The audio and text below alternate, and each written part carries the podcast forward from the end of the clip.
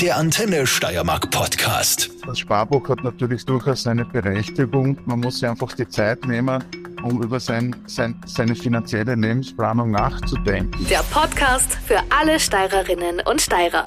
Dann fange ich gleich an mit der ersten und allerwichtigsten Frage. Wo ist mein Geld denn derzeit sicher? Bei der Bank oder doch im Kopfpolster? Also sicher sollte das Geld einmal grundsätzlich bei einer österreichischen Bank sein, weil wir haben eine Einlandssicherung von 100.000 Euro pro Kopf- und Bankinstitut, sofern es eine wirklich österreichische Bank ist. Ja. Eine kleine Ausnahme gibt es von ausländischen Banken, die eine Konzession außerhalb von Österreich haben, irgendwo anders in der EU. Da müsste man schauen, aber grundsätzlich 100.000 Euro pro Sparer und Bankinstitut sind gesichert.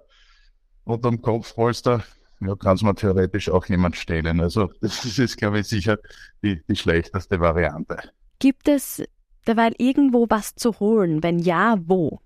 Ja, was, was, was, was gibt's zu holen? Am, am Sparbuch wird es wahrscheinlich relativ schwer werden. Hier ist die Range sehr, sehr breit. Also wir, wir, wir bewegen uns, wir bewegen uns sowohl bei den Variablen als auch bei den, bei den Fixzinsen für Sparbücher in einer Bandbreite von sicher plus minus zwei, zweieinhalb Prozent je nach Institut. Und zu holen, ja, bei einer Inflation von derzeit geschätzt neun Prozent, mit, selbst wenn ich drei Prozent am Sparbuch bekomme, mache ich noch sechs Prozent Miese in der Realverzinsung. Also wirklich was zu holen ist mit dem Sparbuch sicher nicht. Sie müssen ja, Sie müssen ja entgegenrechnen. Sie bekommen für mein Geld zweieinhalb Prozent Zinsen zum Beispiel und gleichzeitig wird mein Geld neun Prozent weniger wert. Ergo mache ich einen Verlust von 6,5 Prozent.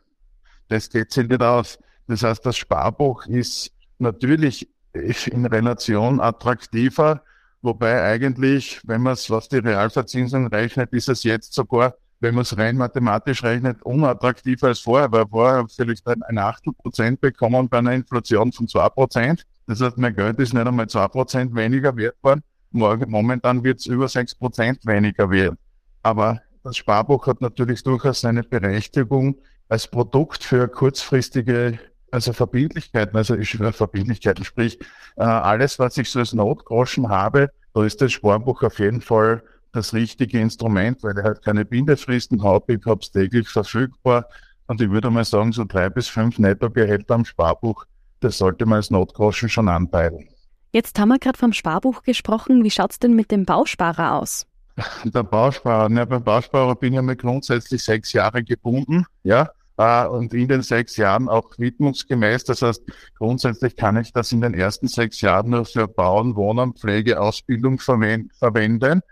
Sollte ich ihn vorher herausholen, muss ich mit Abschlägen rechnen. Und der Bausparer grundsätzlich von der Grundverzinsung ist ja auch vom allgemeinen Zinsniveau abhängig. Das Einzige, was ich beim Bausparer noch habe, ist eben eine staatliche Prämie die ich für maximal 1200 Euro im Jahr bekomme. Und diese Prämienrange ist zwischen 1,5 und 4 Prozent und wird jedes Jahr vom Finanzminister im November fürs nächste Jahr neu festgelegt. Also ich habe natürlich eine, eine, eine Prämie noch dazu. Das muss man dann auch entscheiden. Aber für sechs Jahre gebundenes Geld ist es natürlich auch nicht der große Reißer. Also wir sind momentan sicher, sicher in der Situation, wenn man es so salopp formulieren darf, no risk, no fun. Also ohne etwas mehr Risiko werde ich auch keinen Ertrag erwirtschaften. Was würden Sie den Leuten jetzt raten? Was sollen sie machen? Man kann es plausibel, also man kann einmal grundsätzlich keine Pauschalaussage treffen, weil jeder Mensch individuell ist, aber womit ich sicher, und das war vor 30 Jahren genauso, wie es in der Zukunft sein wird, man muss sich einfach die Zeit nehmen, um über sein, sein, seine finanzielle Lebensplanung nachzudenken. Ja? Ein kluger Finanzexperte hat einmal gesagt, es ist oft besser, eine Stunde über sein Geld nachzudenken, als ein Jahr dafür zu arbeiten. Ja, ich muss mir einfach ein Konzept überlegen, was ich mache. Wir haben alle verschiedene Fristigkeiten, wo wir Geld brauchen. Wir brauchen kurzfristig, was ich sage, ist der klassische Notgroschen, eine Autoreparatur, die Waschmaschine ist kaputt, irgend so etwas. Es gibt mittelfristige Geschichten, wo ich sage, man möchte vielleicht alle acht bis zehn Jahre sein Auto tauschen, man möchte sich eine neue Küche anschaffen, was immer. Und wir haben langfristig natürlich einen Bedarf, das spricht halt, heißt Altersvorsorge, ja. Und das gehört geplant, gehört aufeinander abgestimmt und dafür gibt es halt unterschiedliche Produkte.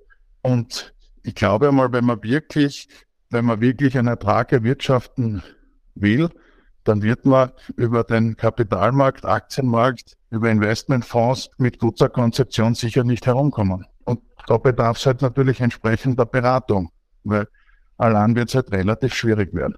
Sowieso unser Ansatz, dass man sagt, man soll sich wirklich unabhängig beraten lassen, Banken unabhängig schauen, wirklich vergleichen, was gibt es für Möglichkeiten, Vor- und Nachteile, Chancen, Risiken in gleicher Weise aufzeigen und dann kann man sicher mit einer guten Planung einen Ertrag erwirtschaften.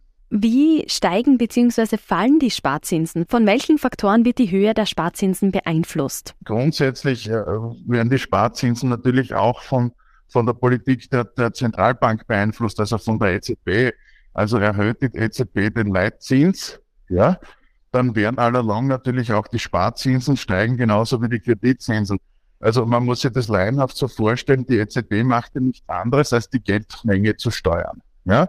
Sie versucht jetzt der Inflation entgegenzuwirken, indem sie die Zinsen erhöht. Wenn die Zinsen erhöht werden, werden Kredite teurer, es werden die Sparguthaben werden attraktiver.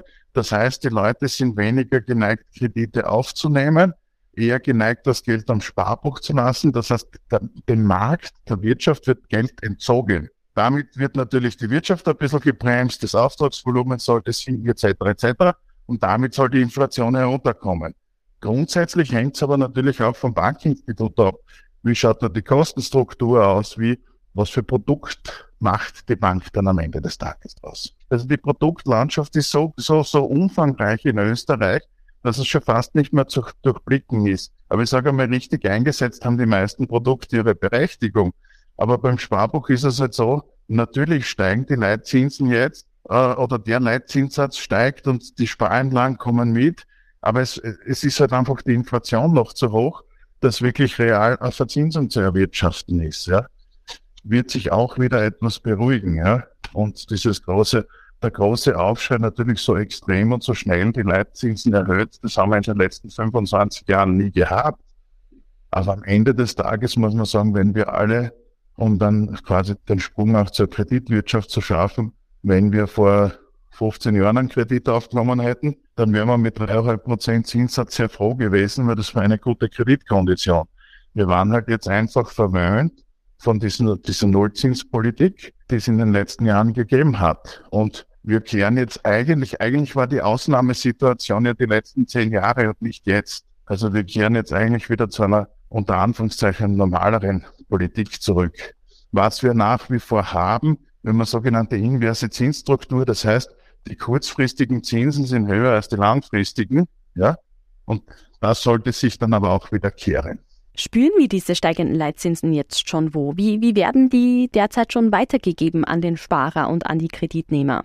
Na klar, wir, na klar, wir sehen es in den Kreditzinsen, wird, also der Leitzinssatz beeinflusst ja dann in weiterer Folge die sogenannten Referenzzinssätze. Ja?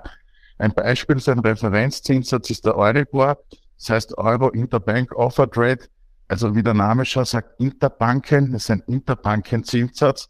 Da werden täglich die sogenannten Euro-Panelbanken, da ist jetzt seit heuer auch eine österreichische Bank dabei, äh, befragt, zu welchen Fristigkeiten sie sich untereinander, sage ich mal, das Geld verkaufen. Ja? Und der Kunde bezahlt zum Beispiel bei einem Kredit diesen Euribor plus einen vereinbarten Aufschlag von der Bank. Weil beim Euribor verdient ja die Bank nichts, für die kauft ja das Geld am Markt genauso ein. Und steigen die Leitzinsen, dann steigt natürlich auch dieser Euribor. Und damit spüren wir das natürlich in der Kredit, auf der Kreditseite und auf der anderen Seite die Sparer merken es, dass halt auf den variablen Sparbüchern natürlich die, die Verzinsung steigt wo wir es ganz stark spüren, das ist im Anleihenbereich. Da ist nämlich genau umgekehrt. Steigende Zinsen heißt fallende Anleihenkurse, äh, sprich die Anleihen sind teilweise richtig im Keller.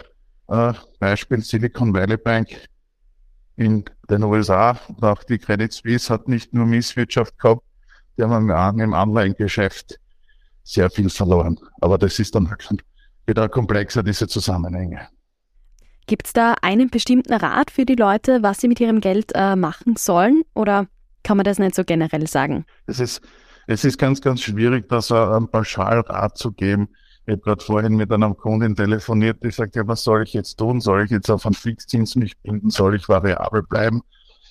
Bei meinem Kredit, ich glaube, dass das einfach eine, eine Einzelfallentscheidung ist, aber was, was auf jeden Fall zu raten ist, die Menschen sollen sich einfach grundsätzlich Gedanken machen, hinsetzen, äh, sich ihre finanzielle Situation anschauen, sollen sich auch Beratung holen in diesem Bereich und sollen sich einmal Gedanken machen. Das ist ja etwas, was wir aus meiner Sicht viel zu wenig tun und wo wir sehr, sehr stark engagiert sind, dass wir auch Jugendliche schon das Thema Bildung und Finanz, also Finanzbildung und Wirtschaft näher bringen wollen, weil ja, über Geld retten heute halt nicht. Ja, und jetzt ist es halt in aller Munde und viele Menschen haben einfach keinen Plan. Also wir haben immer wieder Kunden, wenn du dann fragst, ja, was habt ihr denn Fixkosten im Monat? Ja, pff, ja, das wissen wir nicht. Ja, also sich hinzusetzen, das eigene Budget zu rechnen, auch, auch die eigene Schmerzgrenze zu kennen, so, okay, wie weit kann ich gehen? Vielleicht mit Unterstützung ein paar Szenarien durchrechnen und schauen, wo ist mein Worst Case, was halte ich aus, um danach Entscheidungen zu treffen. Ja, wenn jemand sagt, okay, als Beispiel, ich nehme jetzt einen Fixzins, der, um eine Hausnummer zu nennen, vier Prozent ist, ja, diese vier Prozent ertrage ich noch, auch wenn es nicht lustig ist, aber bei fünf Prozent könnte ich es mir nicht mehr leisten. Dann wird es wahrscheinlich gescheiter sein zu sagen, okay, ich beiße in einen sauren Apfel, nehme die vier Prozent, bevor es mir bei fünf zerreißt. Wenn einer sagt, ja, eigentlich, ich kann mir sieben Prozent auch leisten, weil dann fahre ich halt einen Urlaub weniger. Ja, ist die Situation natürlich ganz andere. Aber es gibt halt jetzt schon eine, eine breite Masse in der Bevölkerung, die das wirklich massiv spüren, die wirkliche Existenzängste haben, weil wir dürfen ja nicht vergessen, es geht ja nicht nur um Kreditzinsen, es haben sich teilweise die Stromkosten, die Energiekosten verdoppelt und, und auch die Lebenshaltungskosten und das tut den Menschen halt richtig weh. Gut, das heißt am besten jetzt hinsetzen, jetzt Gedanken machen über die finanzielle Lage. Genau, wenn man es schon nicht früher gemacht hat, dann sollte man zumindest jetzt das zum Anlass nehmen und beginnen. Weil sie sind noch relativ jung, aber es hat einmal so einen bekannten Spruch gegeben von einer Bausparkasse in der Währung, man muss rechtzeitig darauf schauen, dass man es hat, wenn man es braucht. Ja? Und einfach dieses Sparen wieder lernen, sofern es möglich ist. Es gibt leider viele Menschen, die in einer Jobsituation sind, die können gar nichts mehr sparen, weil die wissen nicht, wie sie ihren Strom zahlen sollen, wie sie ihre Miete zahlen sollen. Ja? Also es ist es ist gerade ganz, ganz viel in Bewegung und das Einzige, was wir wissen, dass morgen die Sonne wieder aufgehen wird und am Abend untergehen wird. Aber viel mehr ist halt nicht fix. Aber es ist durchaus noch damit zu rechnen, dass die EZB noch ein bisschen erhöht. Also dass die Experten sind sich hier ziemlich sicher, dass noch was kommen wird. Die Amerikaner haben gerade wieder erhöht. Und also oberstes Ziel ist es, die Inflation zu drücken. Das ist natürlich problematisch, weil es ist ja eine Spirale. Hohe Inflation heißt Gehaltsverhandlungen. Wir hatten als Beispiel jetzt, die Auer hat gesagt, 12,5 Prozent ist uns zu wenig. Wir wollen mehr. Ja, aber das setzt ja einen Kreislauf in Gang. Wenn die Löhne so viel steigen, wenn die Produkte teurer werden wieder Lebensmittel, andere Dinge teurer. Ja, und dann, was, was ist dann nächstes Jahr? Nächstes Jahr sagen sie dann, wir wollen noch einmal 10 Prozent und noch einmal. Es ist nicht so einfach, ja. Ich glaube, die nächste Sitzung, wenn ich richtig informiert bin, ist im Mai. Und dann schauen wir mal. Und die Frage ist halt auch, welchen Prognosen kann man glauben? Also die EZB hat selbst vor kurzem einmal veröffentlicht, sie rechnen damit, dass sie im Jahr 2025 irgendwo in Richtung 2% Inflation kommen, wo sie hinwollen. Aber wir dürfen ja nicht vergessen, es ist ja, es ist ja auch wieder so ein, ein, ein, ein, ein politisches Spiel. Die Inflation hilft eigentlich Staaten, sich zu entschulden. Ja, Staatsschulden werden weniger. Auf der anderen Seite, auf der anderen Seite ist es halt so, dass halt durch die steigenden Kreditzinsen auch immer mehr Volkswirtschaften und Staaten in die Bredouille kommen. Also es ist ein, ein Tanz auf den Drahtseilen, den die EZB hier zu vollführen hat. Und aus meiner Sicht glaube ich, aber das ist meine persönliche Meinung. Sie hätten, sie hätten schon vor Jahren einmal ein bisschen erhöhen müssen. Die haben es einfach verschlossen. Die Amerikaner haben ja vor einigen Jahren schon ein wenig erhöht und dann wieder gesenkt und die EZB hat gar nichts gemacht. Ja. Wenn die EZB sagt, gut, wir erhöhen den Leitzins jetzt noch einmal, was glauben Sie, was wäre so der Worst Case, der für uns alle eintreten könnte? Also das, das, das traue ich, mich, das traue ich gar nicht sagen, weil wir haben Anfang der 90er Jahre eine Hyperinflation gehabt. Da haben unsere Großeltern einmal zu kurzzeitig 14, 15 Prozent Zinsen zahlt. Das war aber so ein Peak von, ich sage jetzt einmal ein bis zwei Jahren maximal, aber trotzdem, äh, so, so weit wollen wir nicht denken und den Teufel nicht an die Hand malen. Ja, super. Vielen, vielen Dank für das Interview. Bitte gerne. Antenne Steiermark, der Podcast.